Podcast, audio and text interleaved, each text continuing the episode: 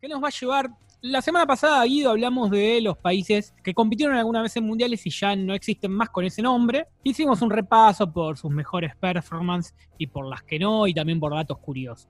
Hoy vamos a hablar netamente de la Argentina, de la selección argentina, y qué pasó en algunos mundiales en los que no estuvo. Sí, Nico, eh, justo el otro día estaba metiéndome un poco de ese tema, a ver qué es lo que había sucedido, porque se sabe que en algunos no participó, en otros no clasificó pero bueno, me gustaría que lo cuentes un poco más vos, que realmente tenés buena data.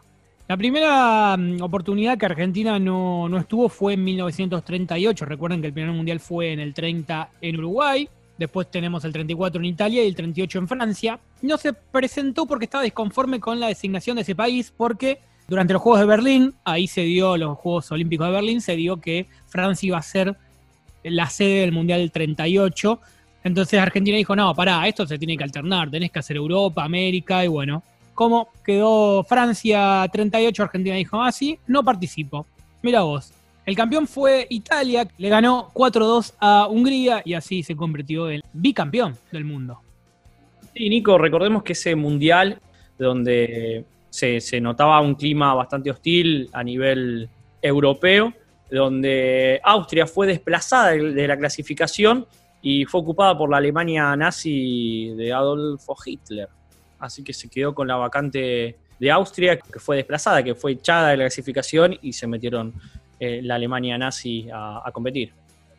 Recordemos que después en el 42 no hubo mundial, en el 46 tampoco, porque estaba la Segunda Guerra Mundial y recién en Brasil 1950 vuelven los mundiales y Argentina tampoco participa está distanciada con la Confederación Brasileña de Deportes, a donde venía nada bien Argentina, ¿no? Eh, estaba, había prohibido a uno de sus clubes filiados jugar contra Chile, entonces la, AFA canceló la inscripción. ¿Eh? ¿Sabe qué? Me doy de baja, le dijeron. Como para llamarse al cable, ¿viste? Claro, eh, bueno, también hay que explicar que tampoco el Mundial tenía la repercusión que tiene hoy en día. Las selecciones se bajaban, algunas no iban porque no tenían ganas. Era medio te diría que por aquel entonces sí se le daba mucho más bola a los Juegos Olímpicos. Por eso se, dice que el Juego Olímpico que gana Uruguay antes del Mundial lo quieren reconocer los uruguayos como tan importante como la Copa del Mundo. Por eso en algunos casos tiene tres estrellas el escudo uruguayo de fútbol cuando ganaron dos mundiales. La importancia que tenía el Juego Olímpico por aquel entonces era aún mayor a un mundial de fútbol. Bueno, hay que recordar que el campeón fue mm, Uruguay, que le ganó 2 a 1 a, a Brasil en el famoso maracanazo, ¿no? Ahí donde enmudeció al gran Maracaná. Y esto, acá sale un poco la charla con, Guido, cuando hablamos me dicen, no, porque los equipos, los jugadores que se perdió Argentina por no participar en esos mundiales, podría haber sido una, gran posibilidad también mismo de ganarle una final a, Brasil. Claro, estamos hablando de la, la, época, de la década, mejor dicho, de la máquina de River, de la famosa máquina, de que iba fue del 40 al 50, que palmó un par de títulos más donde tenían grandísimos jugadores que podían haber aprovechado el momento este del Mundial y que bueno, que Argentina los desperdició por, no, por decidir no participar en esta Copa del Mundo. Recordemos que bueno, la recordada Maracanazo, como bien vos decís, que estaba ganando Brasil 1 a 0 eh, y después Uruguay lo da vuelta con el gol de Chiafino y Gigia y, el silencio eterno de un, de un Maracaná que habían alrededor de 180.000 personas. También yo lo que le comentaba a Guido, que en Argentina pasaban entrenadores, pero bueno, como ahora más o menos, pero también, entonces tampoco había un proyecto. Imagínense, no se habla de proyecto ahora, mucho antes, ¿no? Entonces, en el 35, por ejemplo, el 34 estaba Felipe Pascucci, después estuvo Manuel Seoane. Yo le digo nombres que la verdad que muy poca gente tiene ideas, ¿no? Ángel Fernández Roca, Guillermo Estábilo, bueno, este es un poquito más conocido, Carlos Calocero, Espineto, De la Torre y Barreiro haciendo así un tridente. Después Estuvo más tarde después José Manuel Moreno, que bueno, es más conocido. Había una gran danza de nombres, ¿no? Sí, tal cual, Nico. Había nombres importantes que así todo tuvimos que esperar hasta el 78 para coronarnos campeón, porque no le encontraban la vuelta a la selección. Argentina tampoco estuvo presente en los sudamericanos del 49 y 53 por este aislamiento que, con, la, con la FIFA.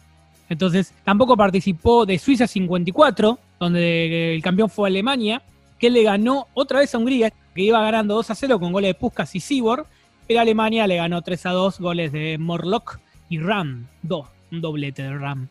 Claro, como bien vos lo decís, aquel mundial se lo llama el milagro de Berna porque Alemania no estaba teniendo un gran partido, perdía 2 a 0 ante Hungría, que por aquel entonces era potencia mundial a nivel fútbol, se codiaba con los grandes equipos, bueno, que lo pudo dar vuelta y coronarse por primera vez campeona del mundo. Y luego tenemos eh, la única vez que Argentina quedó eliminada o sea, no pudo entrar a un mundial deportivamente, ¿no? Que fue en México 70. ¿Dónde está el recordado partido de la bombonera? Exactamente, con el empate con Perú. Argentina no participó entonces del Mundial de 70 que lo ganó Brasil. Claro, fue el último, el último mundial de, Pelé como jugador a nivel selección. Eh, recordemos, fue el tercer mundial que ganó él y jugó los seis partidos, completó cuatro goles y Brasil era imbatible, ganó los seis partidos.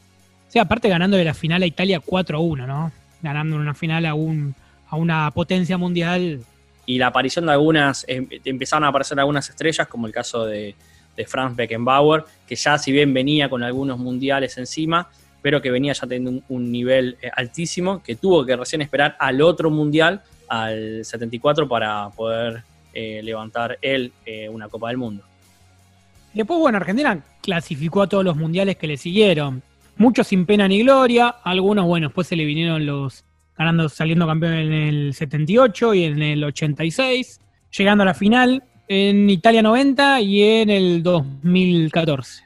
Exactamente, Argentina tiene cinco finales mundiales, dos ganadas, tres perdidas, la primera en el 30 con Uruguay y las dos perdidas con Alemania en el 90 y en el 2014 que hubiese sido lindo, la verdad, levantar la Copa del Mundo en Brasil. Yo creo que si levantábamos esa, ya está. O sea, se terminaba todo. Por mí que Brasil levante 20 Copas Mundiales más, no me interesaba absolutamente nada. Esa iba a valer absolutamente todo. Y ese mundial ilusionó, ilusionó a mucha gente, la verdad. El otro día miraba porque decían, se cumplen tantos años de el gol anulado de Higuaín, ¿no? Yo me acuerdo cómo grité ese gol. Encima, no me acordaba que el marcador también había cambiado. Habían puesto 1 a 0 y todo, pero bueno, estaba en offside. ¿Estaba en offside al final o no? Con Baru hubiera sido gol. Eh, me parece que estaba en offside. Bueno, bueno, el penal sí. El penal realmente para mí fue un penalazo. Con Bar sí. Ni, ni, con, ni con Bar lo daban, ¿eh? Yo creo que ni con Bar lo daban. Estaba todo, todo encaminado, me parece, a, que Argentina no, no, pueda lograr. Eh. Así todo, para mí jugó mucho mejor que Alemania, si bien no fue la mejor versión, pero manejó muchísimo mejor el partido. Eh, y es algo que cualquier futbolero, cualquier fanático o seguidor de la selección dice que ese partido de Argentina no lo podía haber perdido porque tuvo más llegadas, porque tuvo jugadas claras. la de Higuaín, la de Palacio, la misma Messi. Que, la de que Messi arrancando el segundo tiempo. La de Messi es tremenda. En el Barcelona esa pelota pega en el palo y entra y acá sale sí.